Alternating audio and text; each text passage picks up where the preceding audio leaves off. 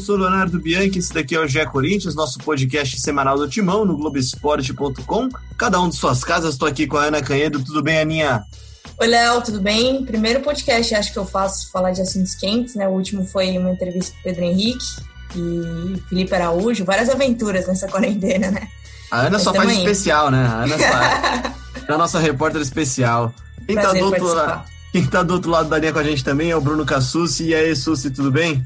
Tudo em paz. Sou menos especial, né? Tô aqui no, no dia a dia, mas vamos que vamos para mais um, mais um podcast. Esse com bastante notícia, né? A gente teve semana passada bem movimentada. Acho que podemos ter essa também com, com notícias, com novidades no Corinthians. E a gente tem bastante para informar, para debater. Vamos para mais um. É isso. E quem, quer quem é muito especial e tá fazendo uma participação quase que especial aqui, tá um tempão sem aparecer aqui no G Corinthians, é o Vitor Pozella. E aí, Popô, tudo bem com você? Bem-vindo de volta ao G Corinthians. Fala, Leozinho e amigos. Meu Deus, que saudades de vocês. Olha, além de não ver, eu nem ouço mais, assim, não faço programa junto. Eu sou um bom é, visitante, sou mais um na audiência do GE Corinthians, do grande podcast. Estou muito honrado de estar novamente aqui com vocês. Vamos bater esse papo aqui. Nada especial, mas uma participação é, a mais aqui, para somar nesse podcast.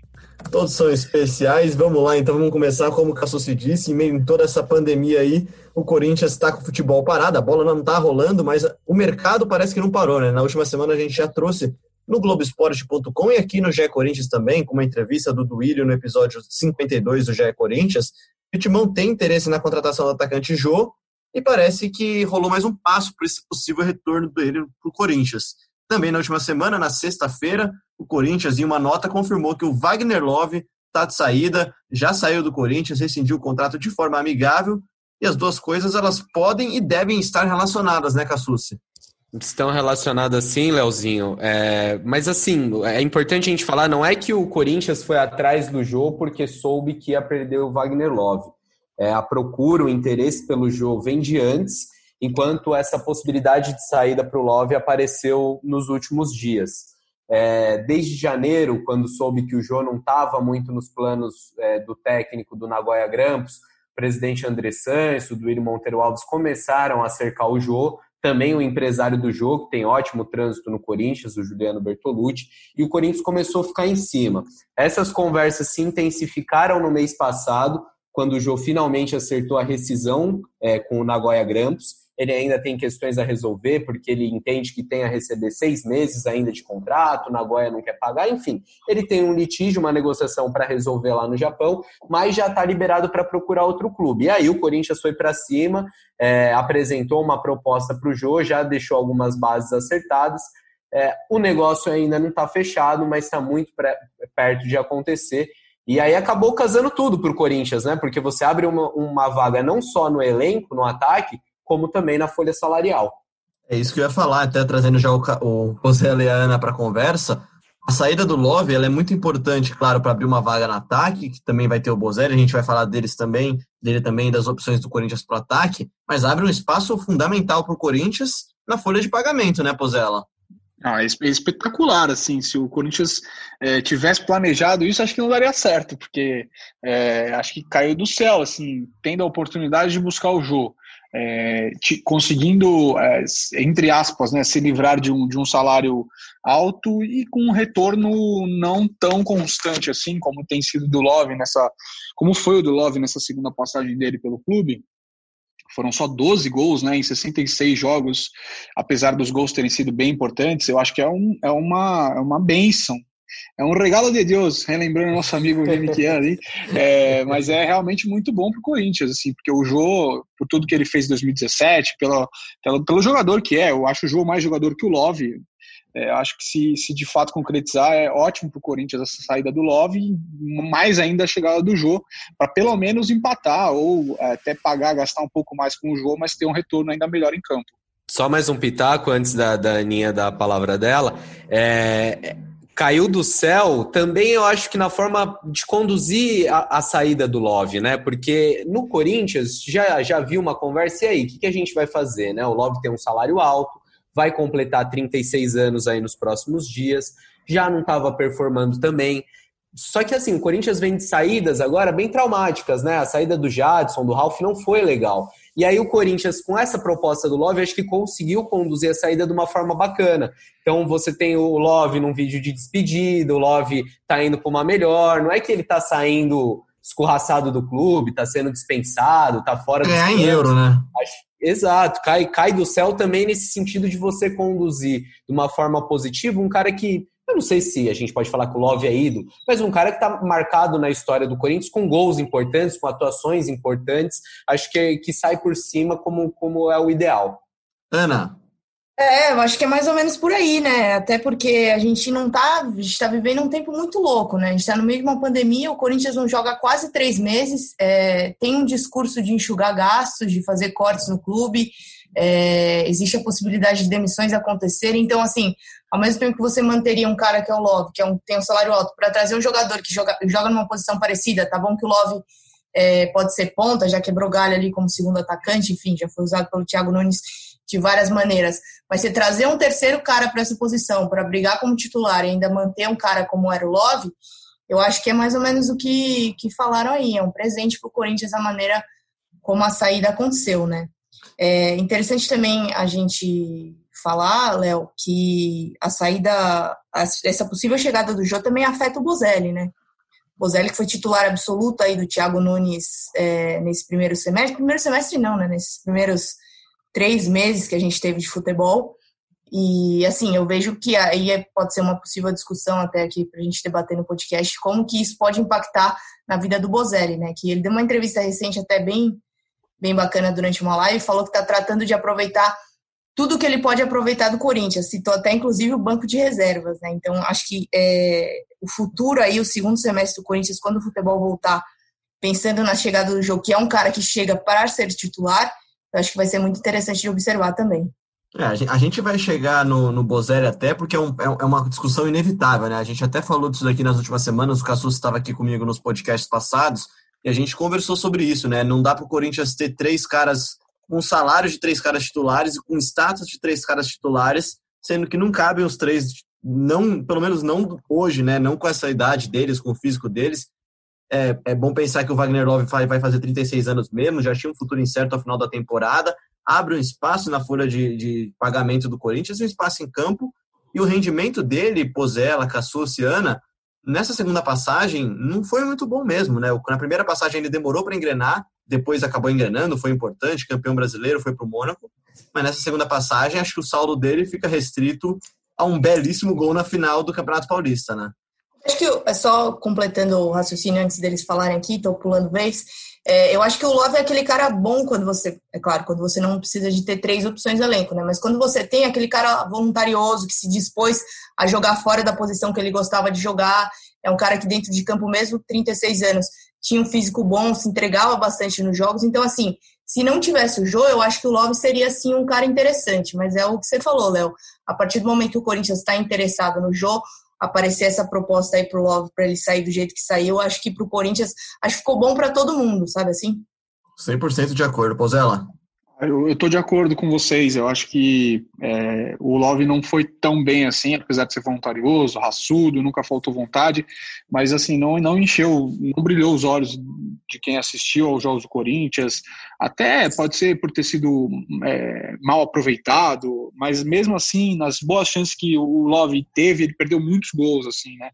É, foram só 12 gols em 66 jogos é uma média bastante baixa, assim, é, e quatro assistências. É, não foi uma boa passagem, apesar do, dos gols antológicos, assim, por exemplo, não só o gol contra o São Paulo, mas eu me lembro também do gol na Copa Sul-Americana contra o Racing, é, um belo gol que ele entra no intervalo do jogo, se eu não me lembro, se eu não me esqueço, lá na, em Avejaneda e faz um gol, um golaço, assim, um voleio, um sem pulo, perna esquerda, é, e fez o gol da final contra o São Paulo, mas já avançando um pouquinho aí no que a Aninha sugeriu e deixou de aperitivo pra gente, o Jô e Bozelli, eu acho que aí eu já conseguiria montar o time de outra forma, mas isso é só o, o pitaqueiro Vitor Pozella aqui distante.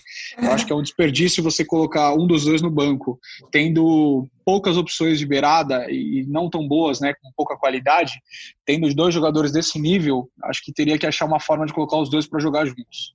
Bom, já que você já puxou, a Ana deu aperitivo, você já serviu para a gente também aperitivo. Cassucci, o Corinthians agora, então, com a possível chegada do Jô e com a saída do Love, terá dois atacantes, dois centroavantes com um C maiúsculo, né? É, é centroavante nove mesmo, né, Cassucci? Essa é a expectativa. É sempre gente, é bom a gente pontuar que o negócio ainda não está fechado. Há um grande otimismo em relação ao jogo de todas as partes que a gente ouve. A gente pode até detalhar depois como está essa negociação depois. É, mas sim, confirmando é, Bozelli e Jô, é uma baita dupla. Eu, eu digo até assim, num, nesse cenário que a gente vai ter pós-pandemia, que ainda é incerto, mas uma coisa que já está muito clara é vão ser muitos jogos num curto espaço de tempo. E eu acho que teria, sim, é, possibilidade de você ter o Love no time. Só que não, não fazia sentido algum pela situação financeira do Corinthians, é, pela, pelo interesse do Wagner Love em voltar para a Rússia, por tudo envolvido, não fazia realmente sentido manter. Então, acho que foi um bom negócio. E só para a gente arredondar também, a gente está falando da passagem do Love, das duas passagens. No geral, foram 121 jogos e 29 gols. Não é uma média incrível, principalmente nessa segunda passagem agora, né? No ano passado, o Love jogou 62 vezes e fez apenas 12 gols, deu também três assistências. Nesse ano, ele, ele jogou nove partidas e marcou apenas uma vez. É um aproveitamento baixo do Love, que teve é, em campo como titular ou entrando no decorrer do jogo, na maioria das partidas do Thiago Nunes. É, Sushi, confirma... desculpa aí, manda desculpa bala, te interromper, aqui essa estatística é maravilhosa. Wagner Love é o único jogador da história do Corinthians que fez o gol contra o Água Santa numa derrota do Corinthians para o Água Santa. Pronto, tá devolvido. Mas no geral, assim, eu acho que, que a impressão final do Wagner Love, ele foi contestado nas duas passagens, acho que mais nessa, a, a, nessa segunda passagem, mas mesmo na primeira, antes daquela reta final do brasileiro, o Love era contestado por parte da torcida e de fato perdia muitos gols, mas ele foi fundamental em dois títulos, né? Em momentos decisivos, assim, aquela arrancada no brasileiro, ele vai muito bem. Eu lembro daquele jogo contra o Atlético Paranaense que ele faz dois gols, depois um lá no Horto, que é uma espécie de final também, ele é decisivo, é, faz gol contra o Flamengo, se não me engano, na arena. Tem, tem gols marcantes. E o do Paulistão é, é fora de série, né? Aquele gol pegando de primeira, aos 44 do segundo tempo.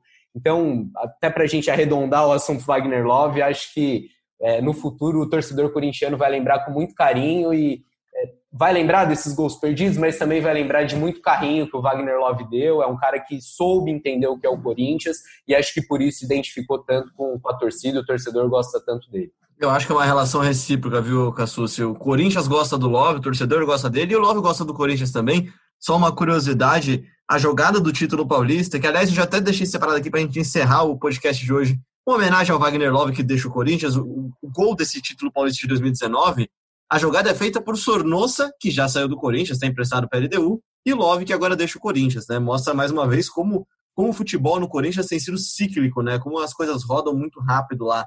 Mas enfim, vamos, vamos passar para a nossa disputa para ataque. Pozella, é Jô e Bozelli ou é Jô versus Bozelli nessa disputa do ataque aí? Já dá seu primeiro palpite, seu pitaco com essa eventual e possível, provável chegada do Jô. Não, com o sofrimento que é o Corinthians pela beirada, é Jô e Bozelli. Se abrir mão de um desses dois jogadores para ter, com todo o maior respeito, ao Janderson, ao Everaldo, é, ao Matheus Vital, a qualquer um que se coloque Johnny. na beirada, Ione, é, não tem a menor discussão ó, pela trajetória, história deles no futebol, é, entrega que eles têm, enfim. Eu, eu, eu sei lá, pitaqueiro, né? Palpiteiro de, de, de boa ocasião na pandemia. É, mudaria esse esquema de jogo que o Thiago propõe, que ele tem, faria algo mais retrô aí, anos 90, muito pelos VTs que tem assistido, mas dá para imaginar aqui, ó, vamos sonhar juntos aqui, ó eu, vocês e todos os nossos ouvintes maravilhosos desse podcast. A linha de zaga a, a gosto do freguês.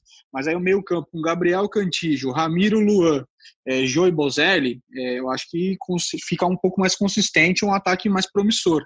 É, como a bola vai chegar até lá, é um grande desafio. O Fagner tem que voltar bem, a lateral esquerda tem que se, se é, ajeitar, né? seja com Piton, com Sid Clay, sei lá com quem.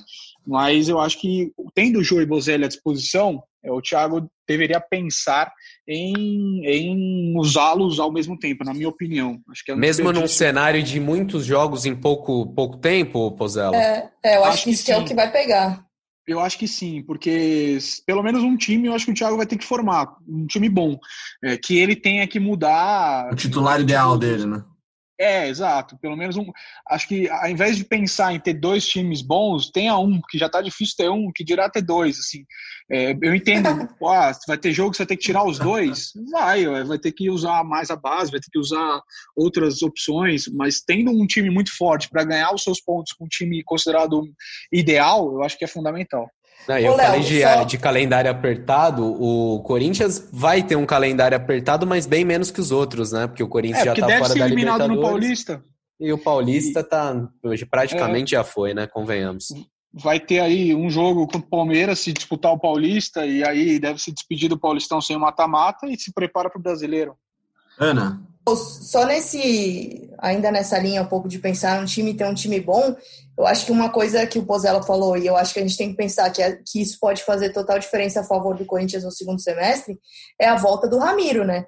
Porque se a gente pensar, o Ramiro era o cara ideal do Thiago, era o cara que ele achou Sem o time dúvidas. ali com o Ramiro na direita, e foi o cara que ele perdeu no jogo contra a Ponte Preta, não lembro agora exatamente a rodada, mas era o começo ali da temporada, eu tava nesse jogo. Foi quando desandou, então, assim, né? Foi uma lesão, desandou. Exatamente foi uma lesão grave, e até nesse jogo, é, conversando com o Thiago depois, ele falou que ele tentaria inventar uma solução, enfim, buscar uma alternativa que se encaixasse daquela maneira, mas que no elenco ele não tinha um jogador com as características iguais às do Ramiro. Então, eu acho que para você usar é, Bozelli e ataque juntos, passa muito pelo rendimento da linha de meio campo, né? Então, tem que ver em que condições o Ramiro vai voltar, e se voltar como o cara que era do Thiago no começo da temporada, acho que aí tem possibilidade sim da gente da gente ver um Corinthians bem melhor e possivelmente aí possibilidade de ver os dois juntos. Mas pensando um pouquinho na linha do que o Cassus falou, nessa sequência intensa de jogos que o Corinthians vai ter, eu acho que existe a possibilidade do Thiago querer usar um de cada vez. Eu acho também, viu, Ana? Eu também, eu, apesar de no meu FIFA aqui, no, no meu videogame, eu sou um fã incontestável, o treinador Leonardo Bianchi bota com, com certa frequência um 4-4-2 com dois atacantes, e acho que seria bem legal. Inclusive, eu gosto de ter um, um destro do lado direito, um canhoto do lado esquerdo, como são Bozelli e Jô, e como são também Luan e, e o próprio Ramiro, mas enfim, eu não, não acho que é tão fácil essa decisão assim. Outras opções Nos cinco ataque... jogos, só, desculpa, Léo, um parênteses. Nos cinco jogos que o Corinthians teve o Ramiro, é, em todos, o, o Thiago usou o Janderson lá na ponta esquerda e o Luan centralizado. É, nessa ideia de ter Jô e Bozelli, eu acho que aí a gente teria o Ramiro na direita e o Luan saindo da esquerda para o meio. Seria um, um 4-4-2 desse jeito, assim que vocês imaginam? Ou o Ramiro viria Sim. por dentro? Qual que é a ideia? Eu penso assim, Pozella. Eu, eu, penso o Luan centralizado, é, atrás do, dos dois atacantes, e aí compõe como se fosse um losango, atrás do Luan ali, Cantijo e Ramiro, um losango, e a ponta de baixo com o Gabriel, entendeu?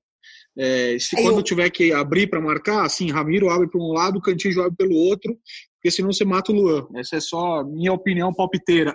É, exatamente, que o, o, o Thiago mesmo fala, né, que o Luan gosta de jogar com muita liberdade, né, tem aquele Exato. negócio de não ter muita posição definida, né. É, então acho que imagina aí um time com... Eu imagino aí um time que, se a gente pensar nessa possibilidade dos dois juntos, do Luan com bastante circulação ali no meio, e Ramiro caindo mais para um lado, que provavelmente vai ser o pelo direita, um volante dando sustentação atrás e, e, o, e o Cantígio, né. Um, acho que é mais ou menos por aí. Mas tudo isso se o, se o Thiago concordar com a gente, né? É, ele pode ouvir a gente e achar que a gente tá falando besteira, né? É. Aliás, saudades, né, de, de entrevistar, de conversar com o pessoal do Corinthians, né? a Ana tá com saudade de todo nostálgico. mundo. É, é, eu também tô com saudade de todo mundo. Ó, só para contextualizar o, o, torcedor que nos ouve, o ouvinte que ouve aqui o GE Corinthians, o Corinthians também tem outras opções de, de ataque, mas nenhum 9 em si, né? Tem o Janderson, o Everaldo, o Johnny e tem o Matheus Davó também, que esse pouquíssima, poucas vezes utilizado, né? Não aparenta estar muito nos planos do, do Thiago Nunes, mas enfim, né? De certa forma, o Corinthians reduz um pouquinho suas opções e dá uma enxugada na folha, uma enxugada no elenco. Acho que, assim, se para um segundo semestre que vai ser apertado, mas vai ter muito menos jogos do que deveria ter se o Corinthians avançasse nas competições, acho que tá bom, né? Tá bom, tá bom. É, não é um elenco ideal, não é um, é um elenco ainda com carências, essas carências que a gente pontuava antes da parada é, por conta da pandemia. Acho que esses problemas persistem, mas os problemas da gestão, os problemas financeiros se sobrepõem. Não adianta falar, ah, o elenco do Corinthians tem limitações, então vamos para o mercado, vamos sair contratando.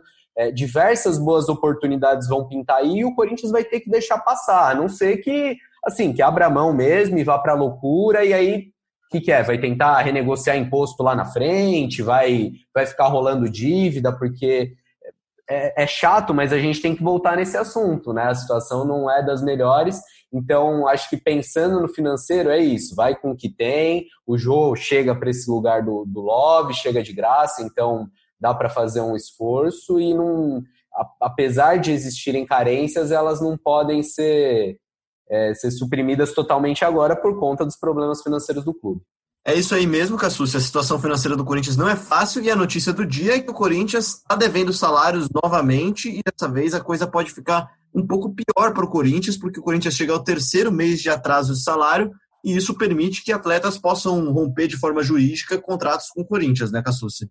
É isso mesmo, Léo. A Lei Pelé prevê que após atraso igual ou superior a 90 dias, o atleta possa imediatamente rescindir o contrato na justiça. O Corinthians não pagou o que deveria ter, ter arcado com os jogadores em abril, em maio, e o pagamento de junho deveria ter sido realizado até a última sexta-feira, o que não aconteceu. O Corinthians esperava o adiantamento da venda do Pedrinho, do dinheiro da venda do Pedrinho, informação até que a gente já falou algumas vezes aqui no podcast, mas esse dinheiro ainda não caiu na conta do clube.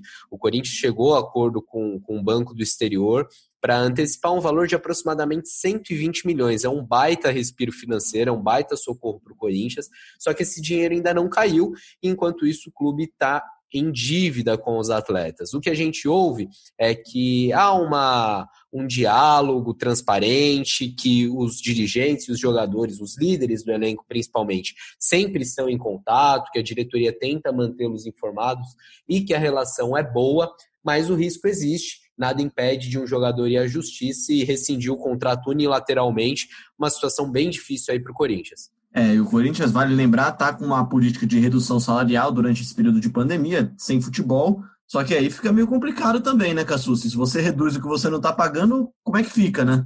Exato, o Corinthians não pagou nem mesmo o salário reduzido, porque agora em junho já deveria ter pago 75% do salário dos atletas e isso não, não aconteceu. A gente lembra também que não é só salários, o Corinthians deve direitos de imagem. No balanço do ano passado, a dívida aparecia como 48 milhões.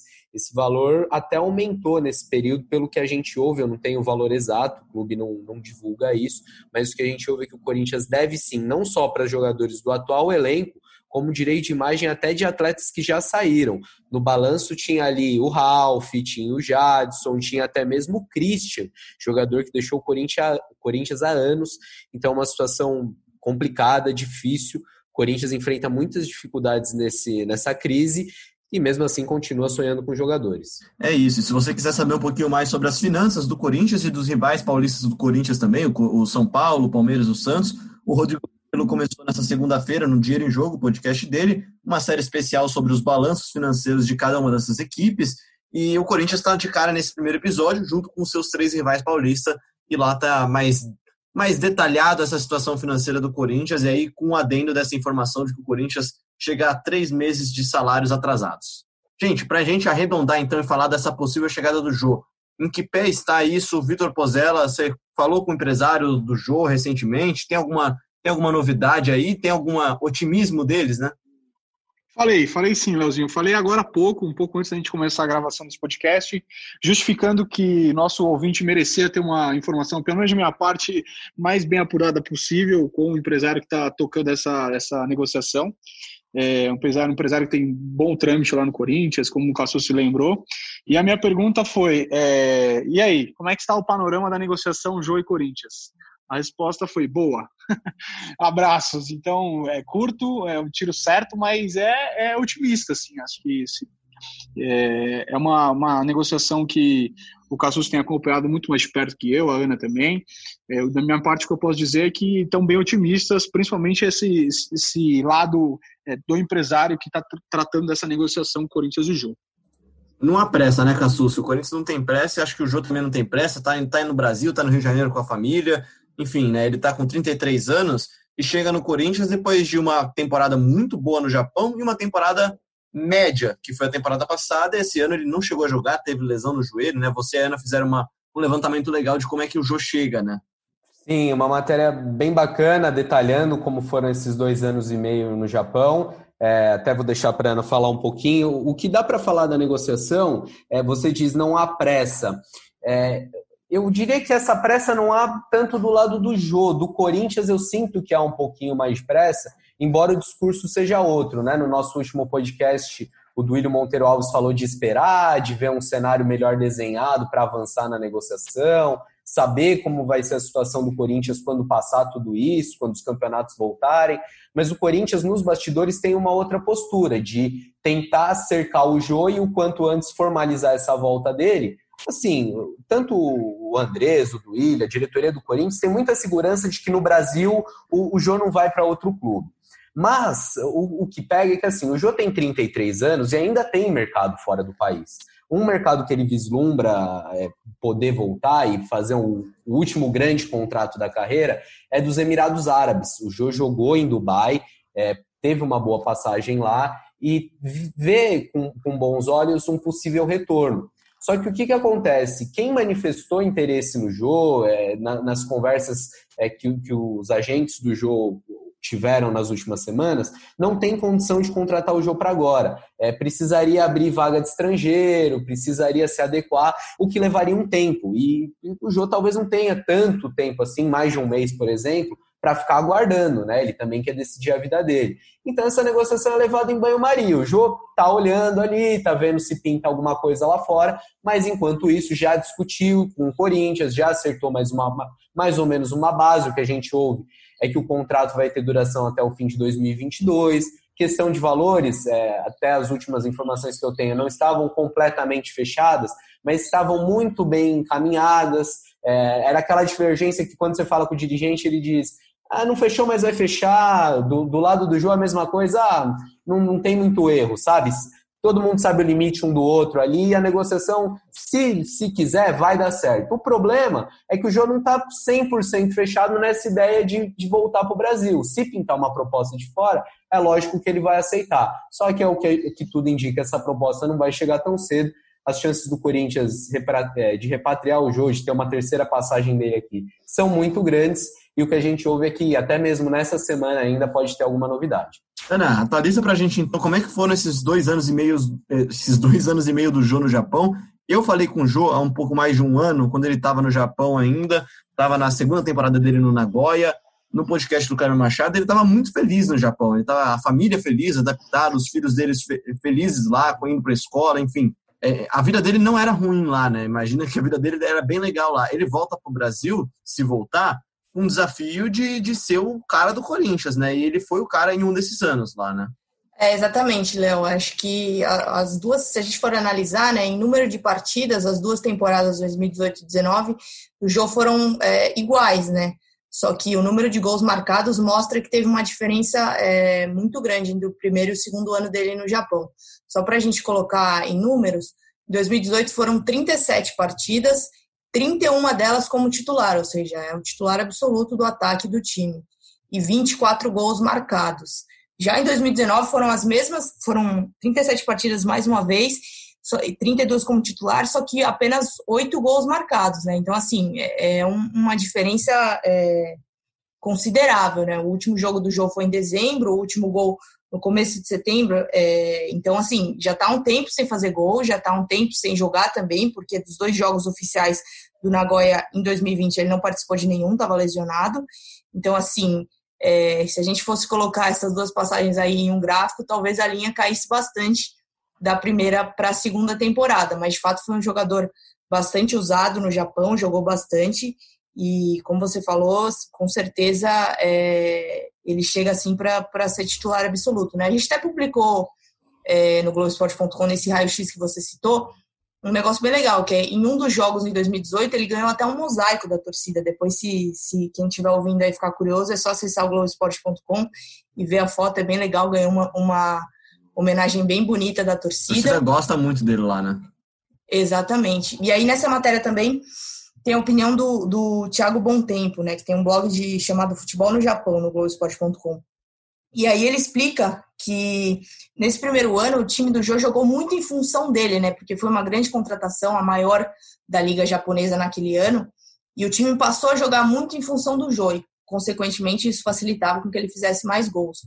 Houve uma troca de treinadores e esse outro treinador passou a priorizar um estilo de jogo um pouco mais defensivo do time do Jô, e aí, claro que naturalmente a chance para fazer gol diminui, enfim, o segundo ano foi um pouquinho mais complicado no Japão.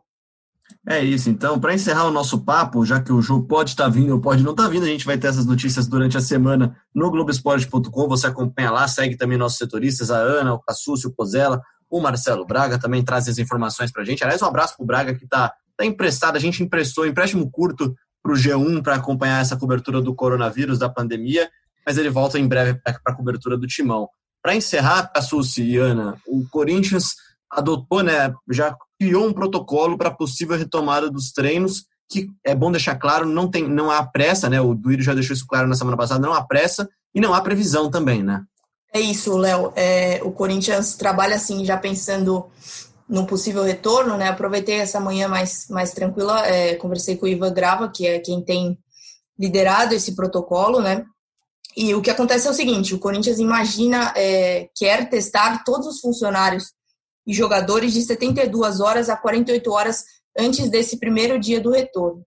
E a partir disso, aí o clube vai ter uma noção de quantos estão infectados, quantos já foram é, imunizados, enfim, para aí sim ter um panorama do que, que vai que, que vai encontrar nesse trabalho. Mas aí, assim, tem, tem uma série de protocolos que o próprio Duílio já tinha dado a entender na entrevista que ele fez com a gente, né? Que é a distribuição de equipamentos de proteção individual quem vai trabalhar dentro do CT, são aquelas estações de álcool gel por onde tem circulação de pessoas é, no CT, os funcionários é, equipados quando vão atender os jogadores, jogadores respeitando as distâncias ao circular dentro do CT, treinamentos em grupos menores, são aquelas coisas que a gente já, já tem visto nos times que voltaram, né? Flamengo, é, até o próprio é, Internacional, enfim, é, coisas meio padrão aí que vão fazer parte da rotina do, do Corinthians e de todos os clubes no futuro. Né? No Globoesporte.com hoje tem, tem todos os detalhes lá, todos os procedimentos que vão ser usados aí pelo Corinthians quando os treinos voltarem. É isso. Enquanto a Ana falava para a gente da, dos bastidores de como o Corinthians se prepara para essa volta ao futebol, dos protocolos que o Corinthians pode adotar nessa volta, o Corinthians tem uma notícia de última hora, notícia do Rio de Janeiro, vem lá do Rio de Janeiro, da Emanuele Ribeiro, setorista do Botafogo, de que o Corinthians tem interesse na contratação do lateral direito Marcinho, que está em final de contrato, poderia assinar um pré-contrato com o Corinthians a partir, a partir de agora do meio do ano, né? O contrato dele acaba no final do ano de 2020, e o Corinthians tem interesse na contratação. Gosta, Pozella? Gosto muito, acho um belíssimo jogador. Inclusive tem passagem pela seleção brasileira já. O Marcinho foi convocado em outubro do ano passado para amistosos contra Nigéria e Senegal. Ele foi, ele foi convocado para substituir o Danilo, é, lateral direito, que, que, mais uma vez teve uma lesão e foi cortado de uma convocação. E o Marcinho participou desse, desses amistosos. Não jogou, se eu não me engano, mas participou dos treinamentos. Enfim, é um jogador, um jovem de potencial incrível. Assim, eu, eu acho um belíssimo jogador e promissor. Se, o Corinthians conseguir confirmar essa contratação, acho que é um ótimo substituto para o Fagner, é, tanto quando o Fagner não puder jogar, até mesmo para o futuro, porque ele é bem jovem. É isso, é isso e as informações da Emanuele Ribeiro lá do Rio de Janeiro, do Globoesporte.com, setor do Botafogo, é de que o Marcinho teria já interesse de sair do Botafogo e com o final de contrato, a negociação que ainda está no começo, mas é, é vista de bons olhos, tanto por ele quanto pelos agentes dele, né, Ana?